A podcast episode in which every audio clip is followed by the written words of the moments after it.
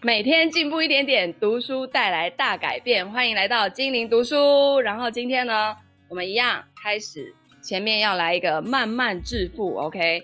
慢慢致富呢，今天我们教到，嗯，读到第二十天了。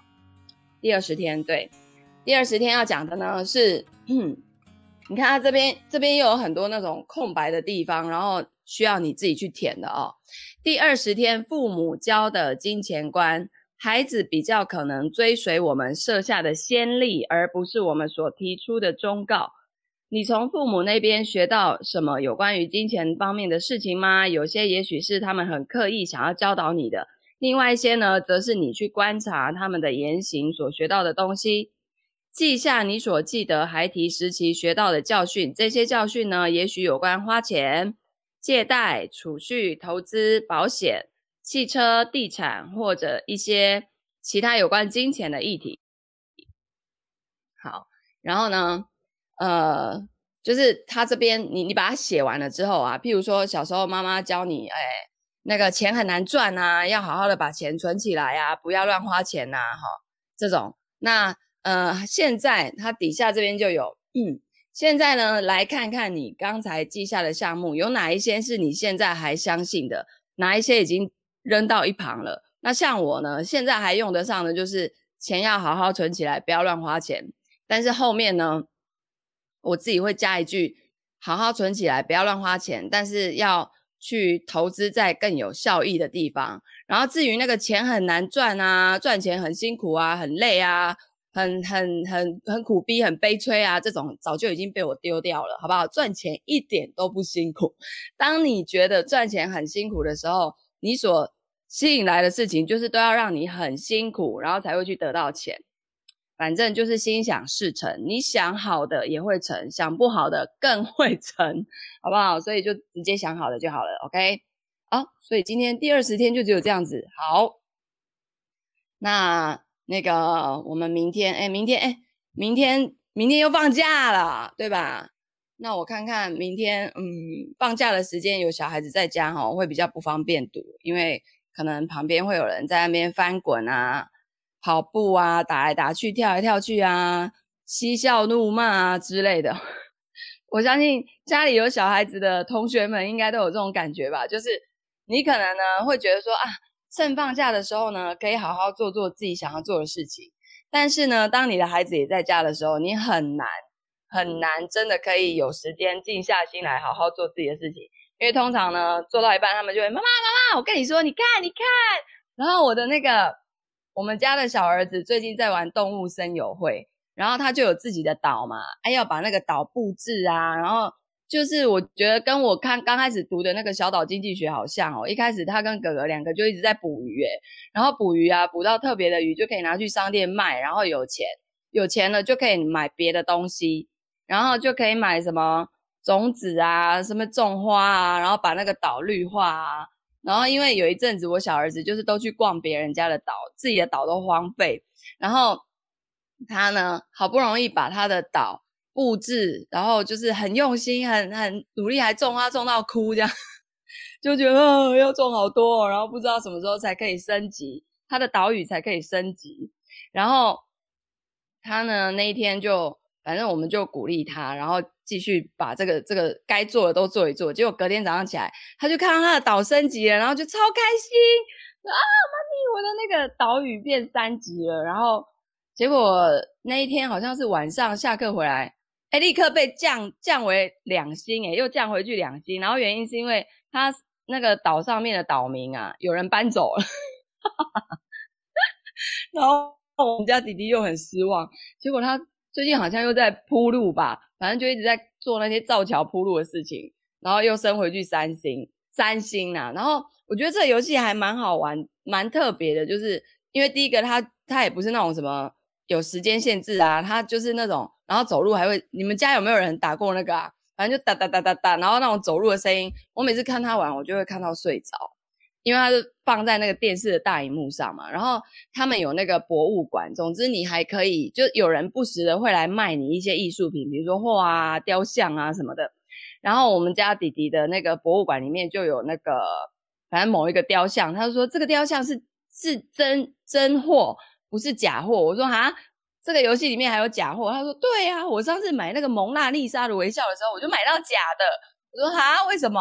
他说就有一个狐狸呀、要来卖给我啊。然后我就想说，才四千多块，我就跟他买了。结果我要把它捐到博物馆的时候，博物馆呢就说这个是假的，他们博物馆不能放假的东西。然后我说啊，真的哦啊，你知道，其实那个时候我当下觉得，天哪，这种游戏里面怎么还会有这种真实真实世界的那种情况？我当下其实觉得，哦，好心疼哦，我的小孩子就是受骗上当这样。可是我下一秒立刻觉得说，不过这就是真实的人生啊，你你在整个人生的旅程中，怎么可能不会去受一点骗上一点当，对不对？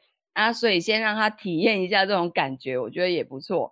然后我说：“那你后来把那个画怎么处理啊？”他说：“我就把它挂在我自己家。”所以我觉得这个游戏挺真实的，诶哦，还不错。嗯，怎么讲到那边去？好，所以呢，接下来我们要来读这本《散户流浪记》了。嗯，我觉得这个散户实在是太难能可贵了。他自己呢要做这个投资的时候，他会去找各种的资源。然后包括券商的营业员啊，里头的研究员、分析师啊，还去参观证券交易所啊等等的这些。那今天呢，我们要来进入第二十章了哦。它总共有几章啊？我看一下。其实因为它这字很，它这一本书字数很多，哇，它总共有三十一章。不过后面的章节每一章都是可能几页而已啦。哦，因为这本书已经大概读完三分之二了。好，所以呢，接下来买空卖空第二十章。他说：“还有另一种策略是我决心要研究清楚的，也就是买空卖空。这个是我明明毫无概念，但却仍然不懂装懂的投资术语之一。二十多年来，只要听到这个字眼，我总是世故的点点头。我敢打赌，这种人多的是，包括那些已经在做空的人，也许都不明白自己到底做了什么。那我跟葛雷素先生呢，促膝聆听左翼智力音乐的那一个晚上，我对他承认了。”自己的无知，他说放空就是卖出别人的财产，期望从中得利。乍听之下颇有犯罪的味道，而我呢，无法分辨放空股票跟放空布鲁克林大桥有什么差别。葛雷素先生立刻纠正我的误解。根据葛雷素先生的说法，放空是这么运作的：你打电话给营业员，然后说你认为某一档股票，譬如说 IBM 好了。前景看跌，那营业员就会建议你放空 IBM。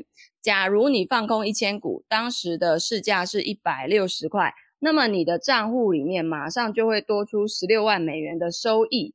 这样搞个一两回，我想百万财富真是唾手可得啊！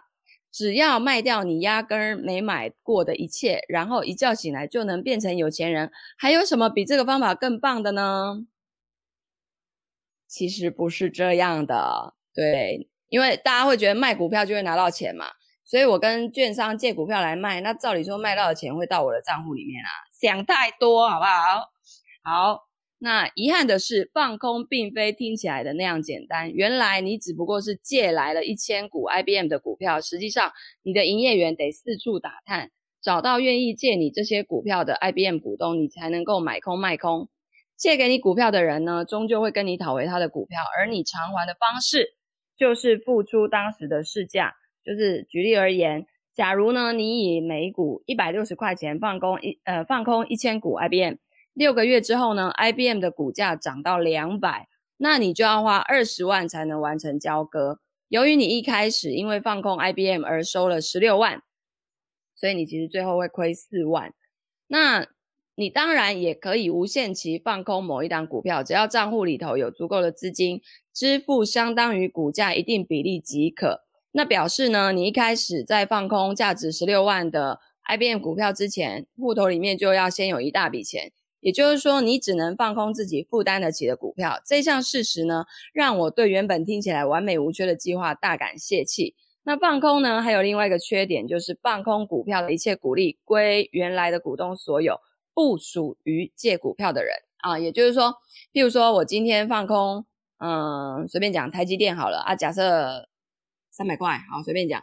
然后呢，券商他会要你押九成的保证金，也就是一张可能三十万，你要押二十七万在券商那边。为什么？因为他股票借你呀，他股票借你卖啊，所以呢，这个照理说你会觉得，嗯，那我卖股票应该要拿到钱吧？不是的，你那个呃要有押金去押在那里，因为他怕你卷款落跑，懂吗？所以呢，好，假设呢今天三百块放空完，那你到时候你因为你股票是借来的，所以所以你到时候要在市场上买回来去还人家，那你要买回来就要。买低的嘛，所以呢，如果台积电后来跌到假设两百五，那你在市场上只要花两百五的这个价格去买回来，然后就把那张股票还掉了，所以呢，你中间就会赚到五万块的价差。好，那如果说台积电一直蹭蹭蹭的往上涨，涨到三百五的话，那么你你决定要停损了，你在市场上花三十五万去买回来一张台积电还别人啊，还你当初借的那个。那个对象，但那个对象是谁，你不会知道，因为那个是透过透过券商去撮合的，那么你就会活生生的赔了五万块的价差哦。那你会说，哎，啊，可是我还有二十七万的押金在那边啊。但实际上你后来回来的时候，就是你做完整个交易的时候，钱回来只会剩下二十二万，所以言下之意之意就是赔了五万块钱啊，哦，大概是这个意思。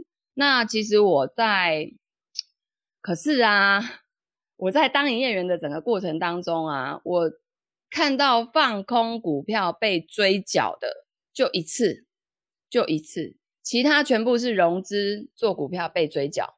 然后那一次是那个客户呢去空太阳能类股，在大概零六零七年那个时候，太阳能整个很夯嘛，那时候什么中美金啊，下面茂迪呀，我，然后呢 他空太早了，所以就是一路被嘎上去，就只有他。因为而且一般来说，我们融资只要自付五成的钱，就你你跟券商借钱买股票，券商一半，券商帮你付一半，我们自己付一半嘛。那很很容易股价下跌的时候，因为我们自付额只有五成，所以呢，券商会很怕一下子就跌到他借你的钱，就会一直要你追缴，要你补钱，要你补钱，维持在一定的水位。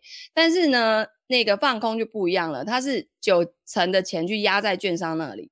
所以其实相当于自付额将将近一百趴了嘛，就九成了。所以你要到被追缴啊，那个股价真的要 真的要涨蛮多的才会被追缴。所以呢，我就看过这么一次放空被追缴。所以实际上，因为放空的人他们停损都非常的迅速，所以呢，就是老实说，我个人认为放空反而比较安全。因为为什么呢？因为股市上涨要动能，要钱堆上去，要各种好消息。但是股市要大跌，只要人们的信心不够就可以跌了，什么理由都不用哦。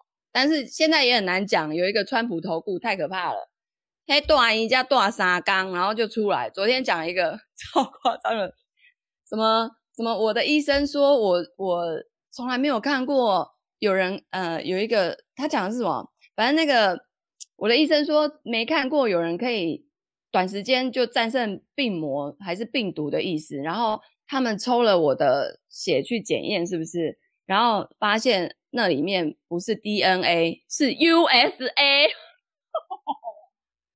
很会嘞，他真的很厉害。我真的觉得这个阿公啊，我真的要给他掌声鼓励。就是第一个体力好，有没有？也一般来说，我们大概七十五岁，大概就贵州有没有海尿尿啊吧？可是你看他平常，我看他还没在运动，然后又爱吃那些无为某为的，也没在养生哦。然后 真的很厉害，我觉得是体质啊，哦，天生的。好，所以我也很期待看到美国的大选，真的是太精彩了。好，然后现在每天就在狂发 Twitter，有没有？用 Twitter 在做股票。感觉在影响股市。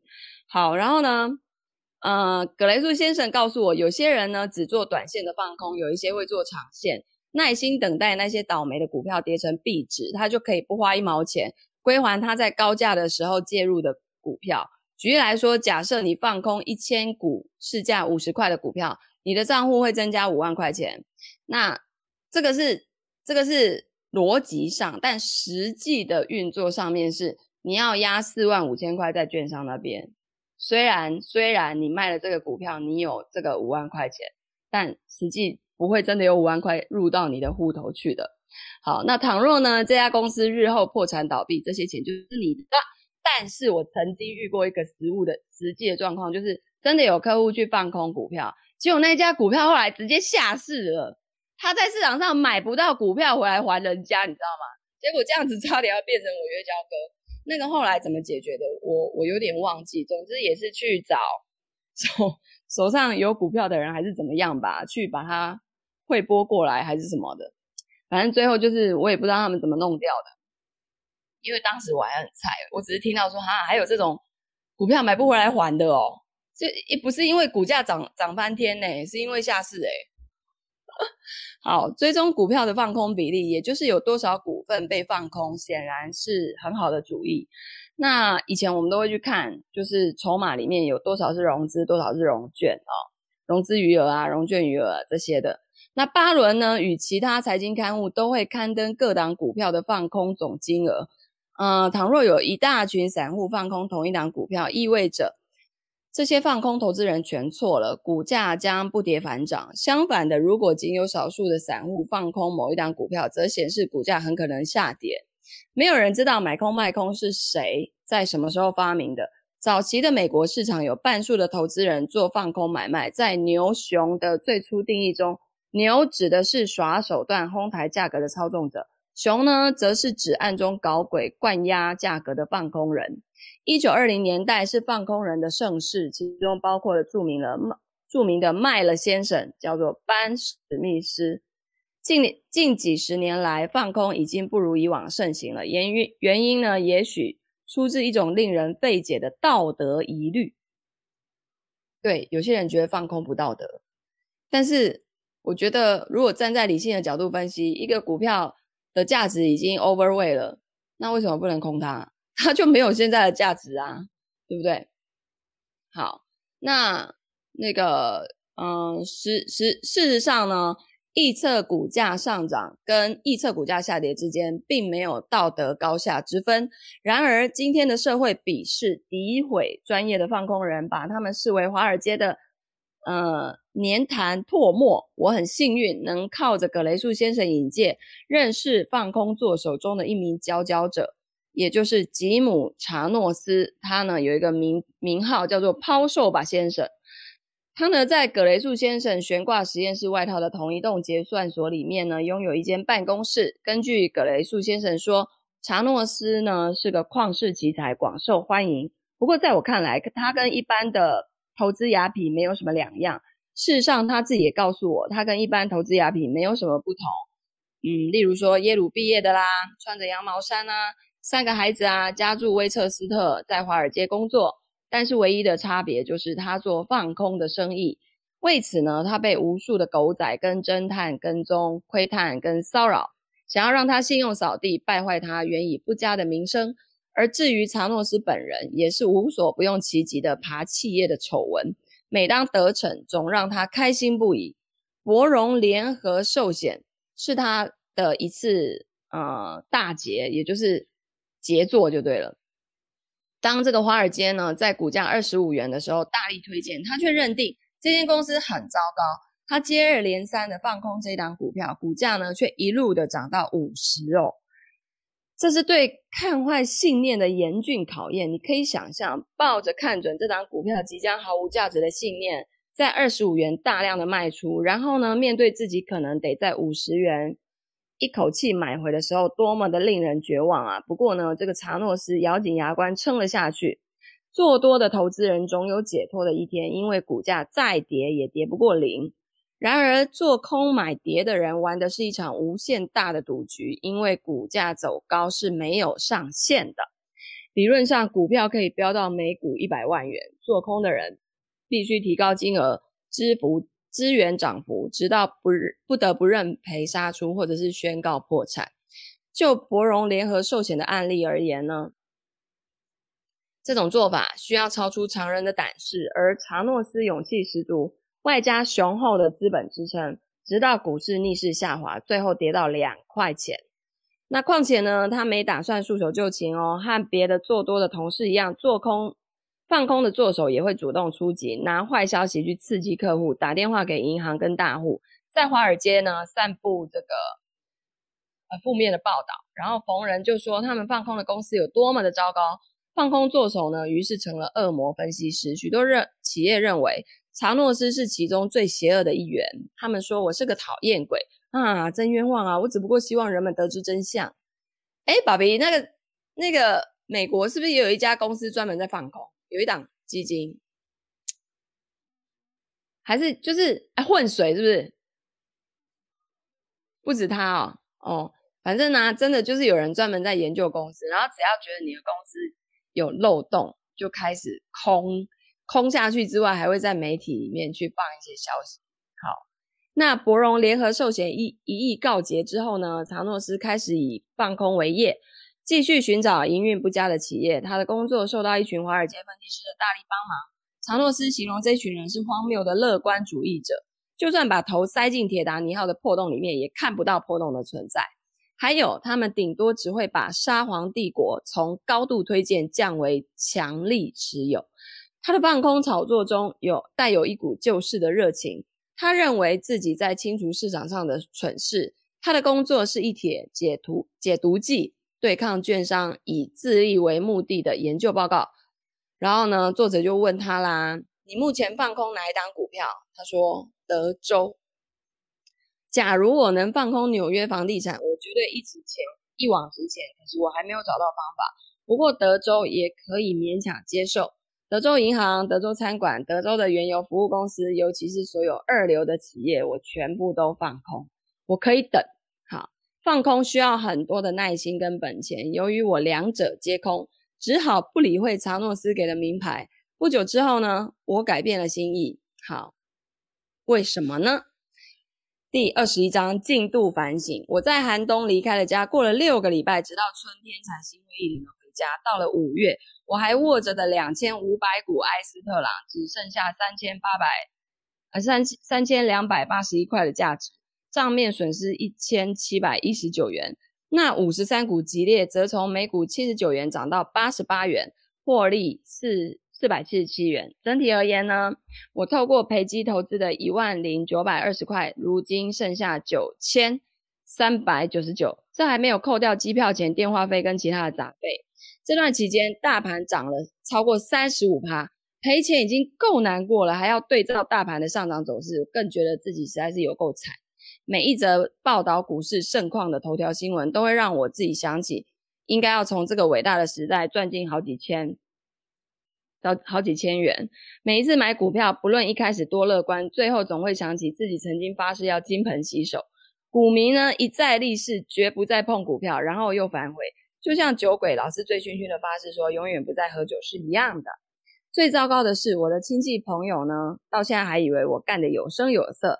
他们的期待是我的另一个负担。如果重来一次，我不会到处炫耀埃斯特朗刚开始的账面利润，逢人就吹嘘自己有多厉害。我也不会说一些像是“既然有飞机，干嘛还要赛马”之类的话。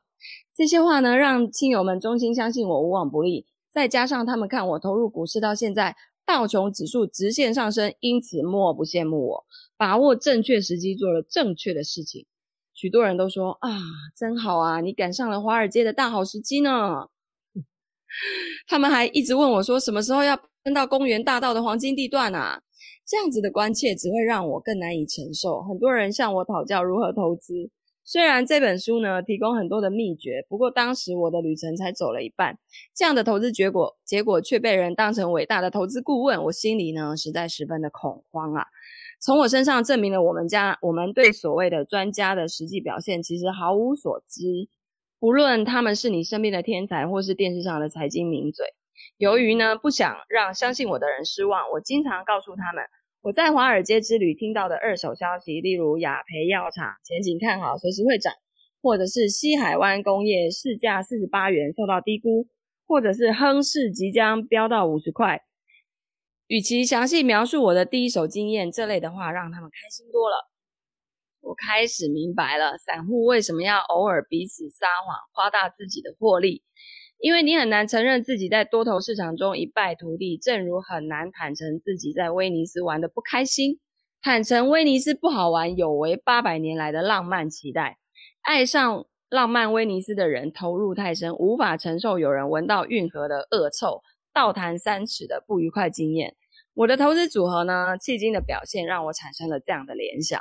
我尽可能的闪烁其词，维维呃设法维持表面的假象。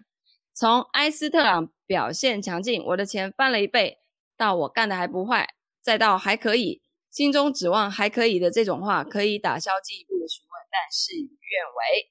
几次的派对当中，我接受朋友的恭贺，哇，说哦，他以前没有赚钱哦，现在可找到专长了。那在家里呢，老婆小孩还记得那令人兴奋的开头几周，我多么的以持有埃斯特朗为傲。在我已经赔钱很久以后，他们还以为我成。虽然我数度暗示想让他们做好接受事实的准备，幸好。他们从不打开每个月寄到家里的赔基证券对账单。后来呢，我终于对家人说明事实的真相。但我发现，我可以轻易找到让能让我推诿责任的人或事。首先，我归咎制度。你赔得越惨，越能相信华尔街被人把持，充满着对你不利的阴谋。没见过那些没时间分析的分析师，无法胜过大盘的经理人。特别是那些演练台词的证券营业员之后，我已经无法再相信任何人了。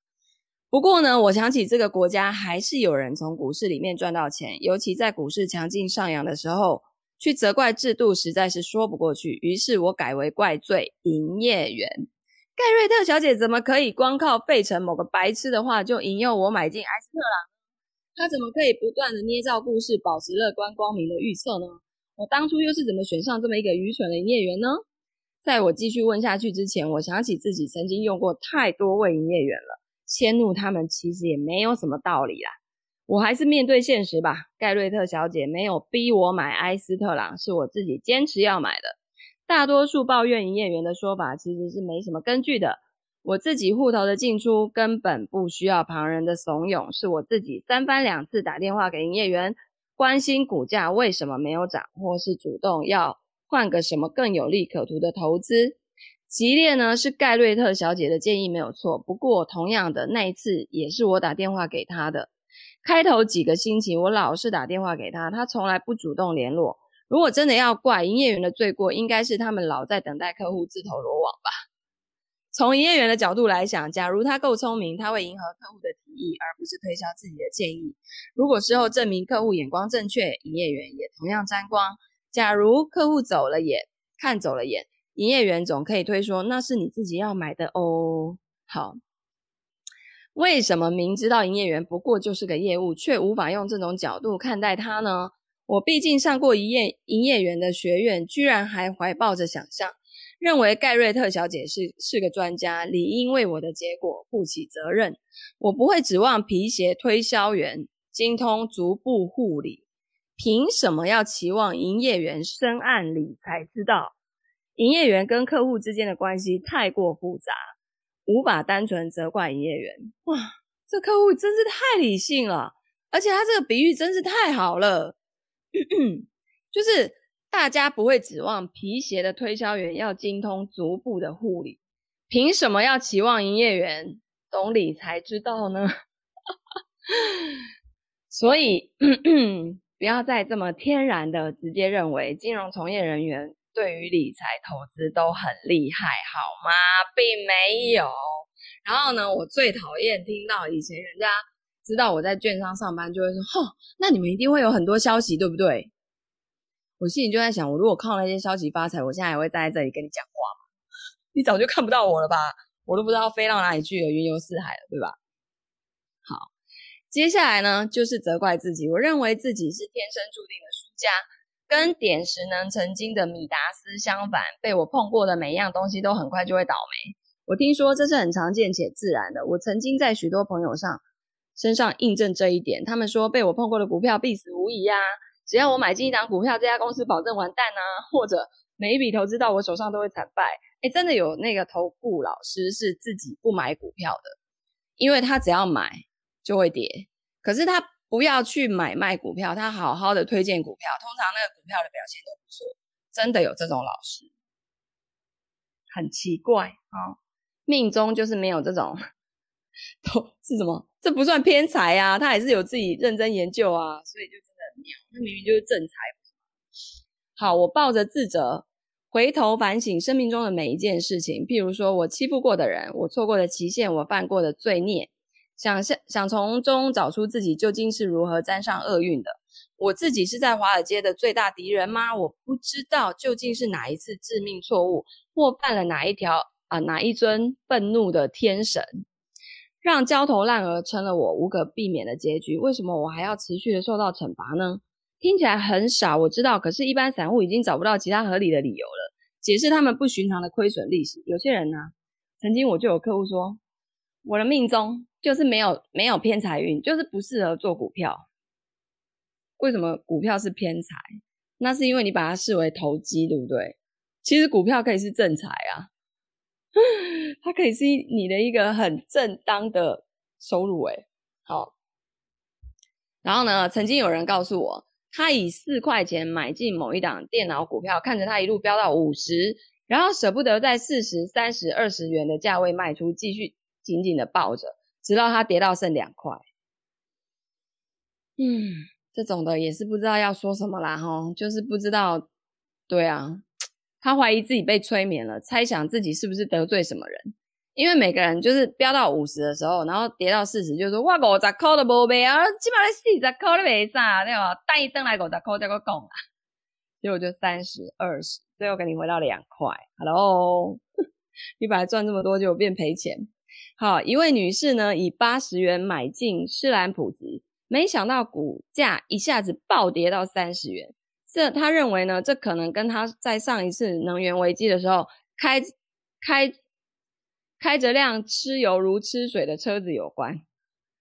一旦进入天生注定的赢家的阶段，呃天生注定的输家的阶段，就可能经年累月自怨自艾，还是自怨自艾，我有点忘。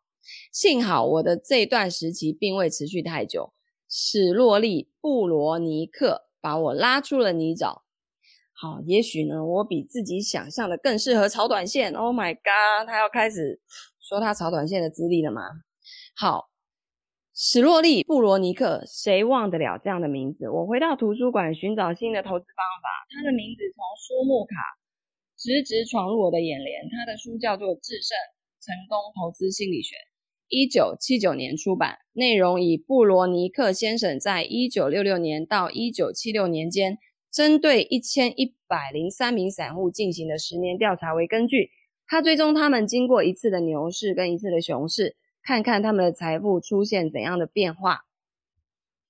那在这一一千一百零三个人当中呢，只有五十三个人获利可观，只有四个人表现极端的出色。许多人最后呢是不赚反赔的。对我而言，这不足为奇。真正让我拍案叫绝的是布罗尼克先生有趣的观点。在我当时的心态下，最令我幸福的一点是，一般散户并非遭到天谴，他们自始至终都是因为自己愚蠢的投资方式而注定失败的。布罗尼克先生发现，所谓的股市老手，也就是那些跟你我一样沉浸在华尔街议题的人，才是最大的输家。这五十三位赢家当中，没有一个是热切的市场研究者。这样的发现非常发人深深深省。我想，我想起一个亲戚，他把通用食品股票就放在保险箱里面，二十年来呢置之不理。期间历经了五次的市场循环，数百名分析师数度把他从买进跟持有的名单上列入或是除名。最近呢，他从广播节目当中听到。啊，通用食品即将遭到并购，于是打电话给营业员，发现他原本的一万一万块，如今价值十八万。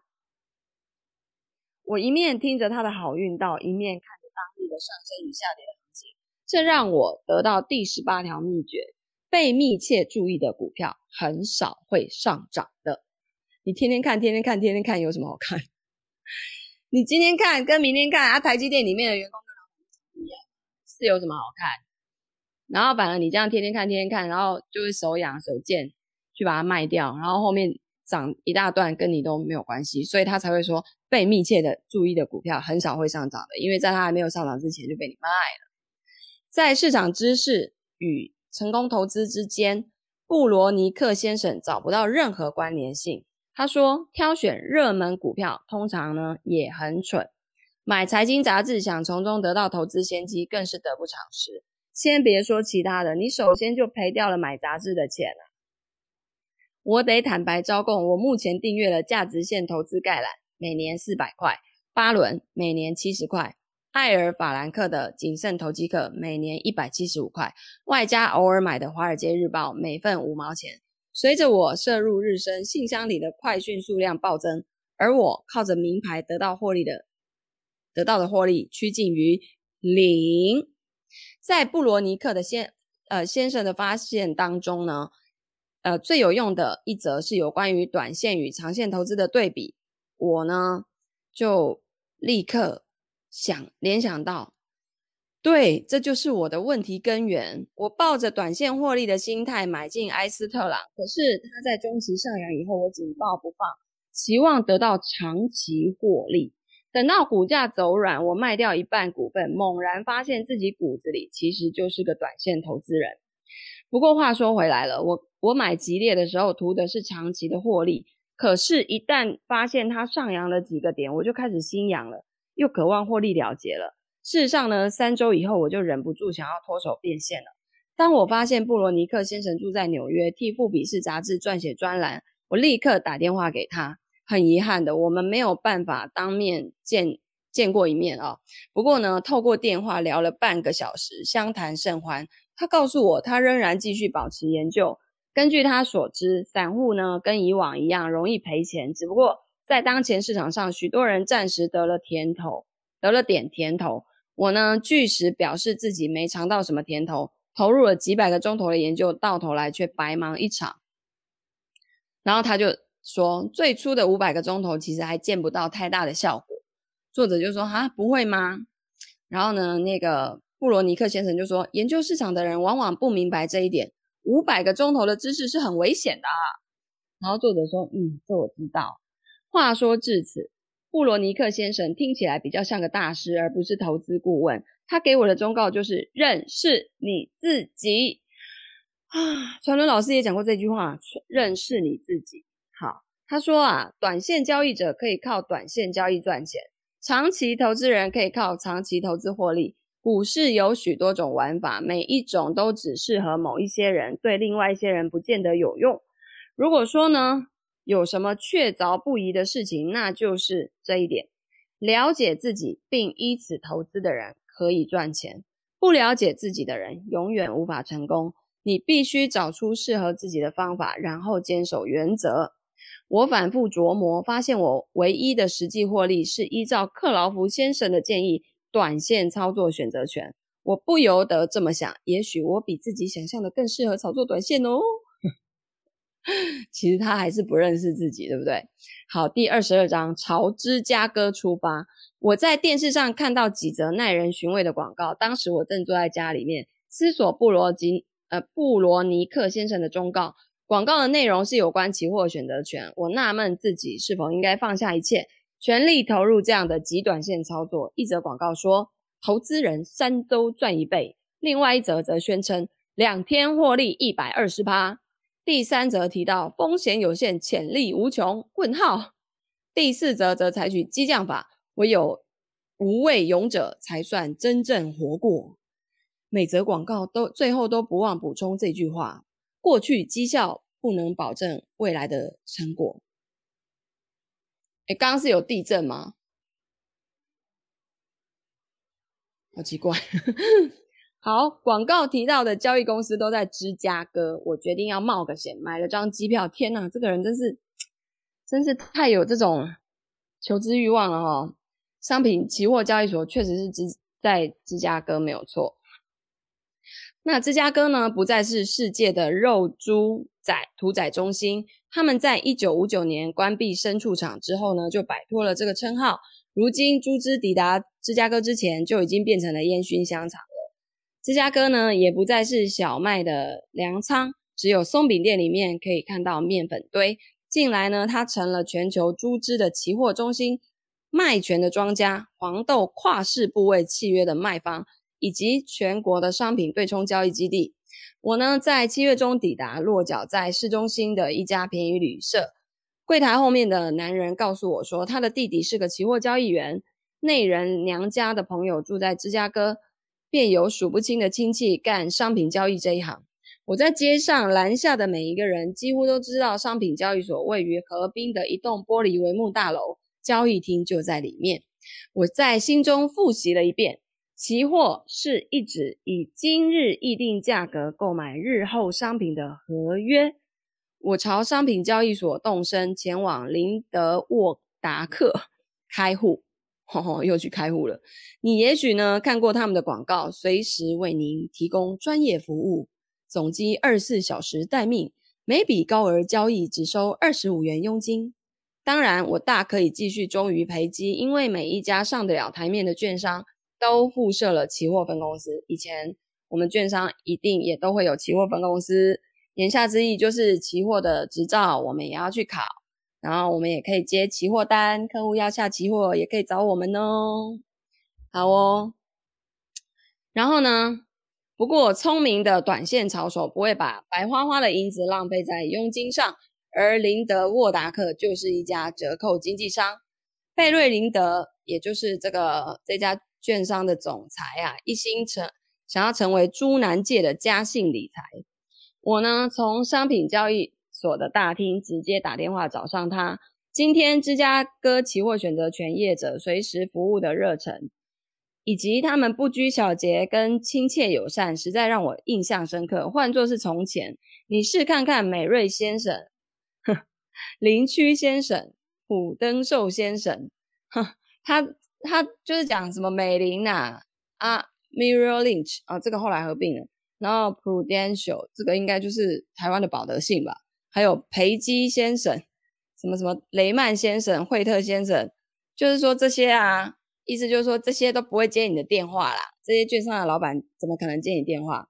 但是林德先生说，他刚巧正准备搭私人专机出城，于是呢，把我转给他的助手，也就是公司的公关部主任查克·爱普斯坦。爱普斯坦先生的办公室位于这栋富丽堂皇的玻璃屋第十七楼，墙上张贴着罕见的海报，其中一张写道：“为什么没有北京烤鸭交易所？”另一张问。为什么没有哈瓦哈瓦那雪茄交易所？海报上是几个看起来一副蠢样的共产党员，光坐在那里，没有东西可以交易。商品交易所拿这个画面来凸显自由经济的好处。我想要弄几张过来，可是艾艾普斯坦先生说，这些海报海报已经引起一些抗议了，所以停止印行。好。接着呢，他要开始认识期货市场，从玉米到一篮子股票。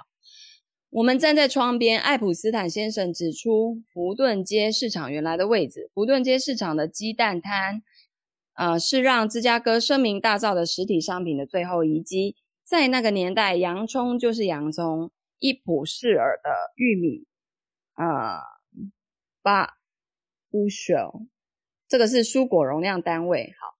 看得到也摸得到，如今一普士尔的玉米成了一种交割形式，猪只啊、木材啊，一篮子股票也一样，耕作不复存在，现金市场取而代之，期货期货合约仍然以车为计算单位，纪念以火车载运商品进入芝加哥的日子。虽然这些火车已不再行经芝加哥，活牛交易员靠着一车车活牛为生，却从未仔细看过一头牛。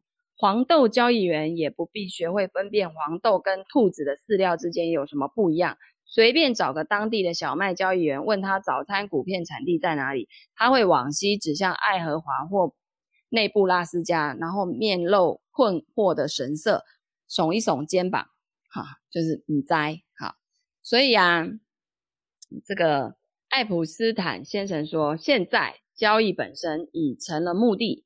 站在商业交易大楼的办公室内，你会以为整个中西部才种的只剩下期货生意。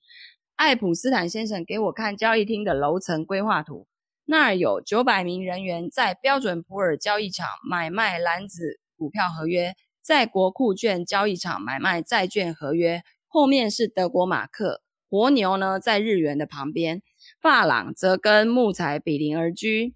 诸如此类的，他表示，一九六零年全美有四百万份合约交易，以农产品为主。到了一九八六年，总共有一亿六千万份合约交易，交易量是以往的四十倍，象征着价值大概十兆美元的纸上商品。爱普斯坦先生提醒我，这十兆美元的普氏尔篮子跟车运量，绝大多数从未实际交货。这一门行业呢，似乎什么事都是假设性的。下头是个疯狂市场，自由企业经济的极致。我离开爱普斯坦先生，动身前往拉萨尔街参观商品交易所的竞争对手，也就是坐落在知名新艺术风格大楼内的芝加哥期货交易所。那期货交易所呢，直交直交易界之牛耳达数十年之久，直到商品交易所。趁他没有留神，推出第一个货币期货跟第一篮股票，把它挤下龙头宝座。没多久呢，期货交易所重整旗鼓，推出吉尼梅期货合约跟国库券期货。我从两家交易所的文宣当中得知以下的期货历史：第一桩已知的期货交易发生在两千多年前的巴林岛。当时啊，有一名商人接受寄卖商品，日后拿到印度贩卖。期货合约的基本前提就是现在买进，日后结算的精神。那这个呢，在古老的文明中就已经确立了。希腊人跟罗马人也会买卖期货。中世纪时代，这个呃远期契约在乡间市集司空见惯。这个因为譬如说，呃，以农作物来说，现在种下去，然后可能要半年后几年，呃，就是。一段时间之后才会收成，所以变成买家跟卖家就可以用现在的价格约定。譬如说，好，我现在用一百块跟你买，譬如说多少单位的玉米，然后时间到三个月后，你就是要用一百块去卖给他，即便当时玉米的市价是两百，你还是要用一百，就是跟人家约定好的去卖给他，就类似这样的一个合约，哈。那日本人呢？大约在一七三，可是当时的市价如果是五十，那个人还是要用一百跟你买，就是这个意思。好，所以呢，日本人大约在一七三零年开始买卖稻米期货，英国人随后在一七八零年代尾声买卖棉花期货。在北北美洲呢，这项概念是呃在南北战争之后才盛行起来。虽然最古老的美国交易所，也就是芝加哥期货交易所，在一八四八年开幕营业。但当时它是最原始的现金市场形态，只买卖燕麦跟玉米的现货，一直要到一八六五年，期货交易所的管理团队才想出现在付钱，日后送货的点子。这个就是到货合约，也就是现代美国期货的鼻祖。不用多久，人们就动起了鬼点子，贩卖贩卖自己并未拥有的玉米，这就是空头部位的造势。从此呢，期货交易所跟商品交易所的交易场便开始买卖数百种商品的期货合约。一九一九年以前，商品交易所的交易内容大体局限于牛油跟鸡蛋，之后加入了 cheese、马铃薯、洋葱期货，哎，全都吃的。一九四五年，火鸡加入战场，战后的火鸡合约是第一种几乎具有完备机制的期货商品。它的成功导致四年后冷冻鸡蛋期货合约的诞生。冷冻鸡蛋具有不腐烂的优点，吸引着那些真打算实际收到货品的交易人。一九五四年，商品交易所加入了不可食用的期货商品，包括铁啊、废金属啊。就可食用的部分，它新设了苹果期货交易商。一九六一年，上述种种商品似乎失去了新鲜感，交易员开始在午后打起扑克牌了。就在此时，商品交易所推出了如今赫赫有名的猪腩合约。猪腩究竟是个什么鬼东西啊？我老以为那是一堆猪肠子，想不透为什么有人会愿意付钱买它，更别提冒着实际收到货的风险了。原来猪腩就是培根的另外一种说法，一大块完整没有切、没有经过腌制的五花肉，冷冻厚片包装。那商品交易所呢，利用猪腩大获成功之后。在这个一九六六年啊，开始透过活猪期货合约买卖起整只的动物。哦，我觉得人类真的很有趣哦。随后呢，出现一九七一年的幼牛期货，还有涵盖整个食物链上上下下的各种期货商品。然后交易员又觉得无聊了，所有人都觉得好无聊。如果呢不是经济学大师米尔顿·富利曼帮助交易所从活猪转型为德国马克，交易所也许会完全消失于芝加哥的历史。到了一九七二年，市面上有七种外币期货交易。至于在芝加哥期货交易所，大众对玉米跟黄豆的冷淡，刺激另外一位经济学家理查桑德发明了吉尼梅债券的期货合约。这是全球的已知的第一个金融期货商品。期货的买卖范围越广，农业所占的分量就越轻。一九八二年，期货交易所创设了它的股股股指期货。回到纽约，就是纽约商品交易所跟纽约期货交易所，就新就创造了他们自己的金融期货，然后是选择权，然后是选择权期货。你不再能从交易所的名称去判断他们交易的内容了。咖啡啊、糖啊、可可所交易所也买卖起消费者物价指数的期货。连消费者物价指数也有期货就对了。好，之前百年是一段慵懒的序曲，而过去十年则开启了疯狂且壮观的进展。产业交易量增加了五倍。根据最近一次统计，期货产业共有五万三千名注册的销售人员，三百八十三家经纪商，六千名场内营业员，一千两两百名期货基金经理人，两千一百名交易顾问。合计有六万五千专业从业人员，这就是我即将要面对的世界。这是三十年前，现在应该不止了，对不对？好，然后接下来下一章他就要开设商品账户了。天哪，他不会真的冲进去做这些东西吧？哦，这样太刺激了。好，所以呢，我们今天的时间也差不多了。然后呢，因为我刚好念到一个一个节点哦，差不多。那如果说呢，你对这个。这些你看到，他从前面股票啊、选择权啊，现在来到期货了，而且有什么价值投资啊、技术分析啊、听内线啊，然后各种，我觉得他把就是一个投资人会从头到尾去体验过的这些交易方式都体验过一次给你看了，然后把它分享出来了，所以我觉得这本书真的是，我觉得越读越有趣。OK，好的，那如果说呢，你对于今天的这个分享内容觉得很棒的话，欢迎帮我分享、按赞、转发，然后分享给你喜欢听财经书籍的朋友。接下来的书籍呢，我想要来读一些，嗯，怎么说呢？就是可能可以，就可能跟金钱有关，但是跟投资理财又没那么大的关系的。关于这种个人成长啊，或者是这种副业赚钱啊等等这方面的，反正可以让我们个人提升更好，然后可以去。用更好的能量换到更多的金钱的这种方式，我觉得很棒。然后我最近在呃，就是博客来上面看到有一本书叫《会走路的钱》，我觉得那本书也很特别。他是一个中国人，然后在一九九零年代还是很年轻的时候就到了美国。然后早期去美国的中国人其实刚到那边的时候都很穷。那他是如何从一块钱到有一百块，到有一千块，然后到十万？到一百万美金，现在他已经拥有一千万美金，就十二年间他完成了这些事情，然后他就是把这些东西都写出来。反正我最近就看到很多的书，虽然好像跟理财看似无关，但是我觉得那是很重要的一环。因为我后来发现呐、啊，读越多这样的理财 理财书，他们最终都会殊途同归，就是。第一个就是你不要去在意股价的波动嘛，然后在这之前你一定要先做好自己的这个财务规划，这是第一点，这是最重要的。